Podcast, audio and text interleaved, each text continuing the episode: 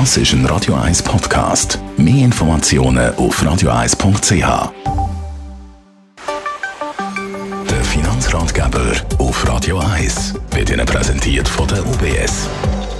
Wichtiges Thema auch heute. Stefan Stotz von der UBS. Heute reden wir nämlich über die Firmenkreditkarten.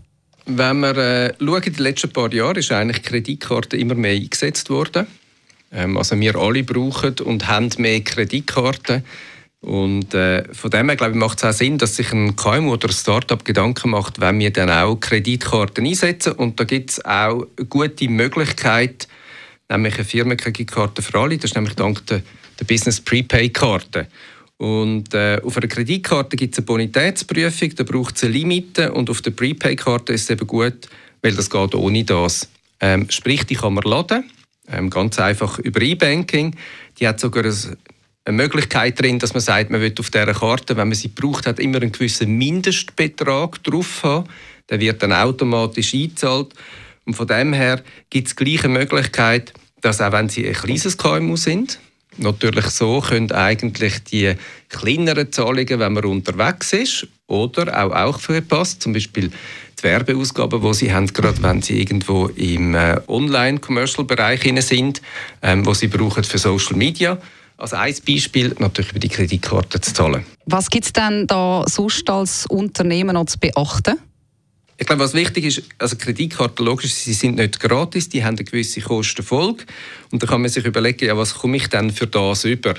Und etwas, was man vielleicht nicht so daran denkt, ist, was sie überkommen, ist, es passieren weniger Fehler in der Abrechnung. Weil mit der Kreditkarte haben wir alle eigentlich noch den Transaktionsbeleg und wir haben quasi eine saubere Abrechnung.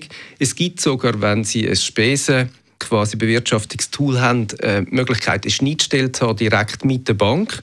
Und ja, dann passiert einfach, wenn man das vergleicht mit dem, wenn man quasi alle Rechnungen sammelt und dann tun das zusammenzählen und dann tut man sie weiterleiten und visieren, mhm. passieren einfach mit der Kreditkarte viel, viel weniger Fehler und sie haben dann viel bessere Kontrolle. Dann hast du noch mal einen Tipp, der betrifft die Arbeitnehmenden.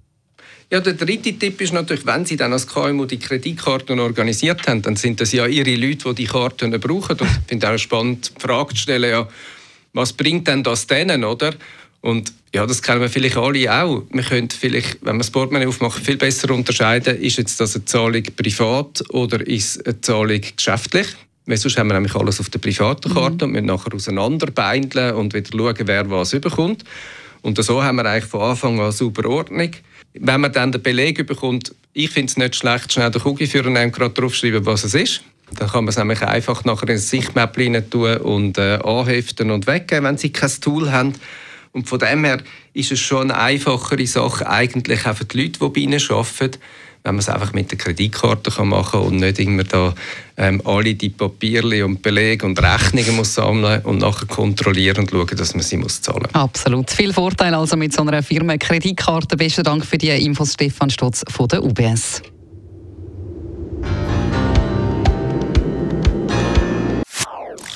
Das ist ein Radio 1 Podcast. Mehr Informationen auf radio1.ch.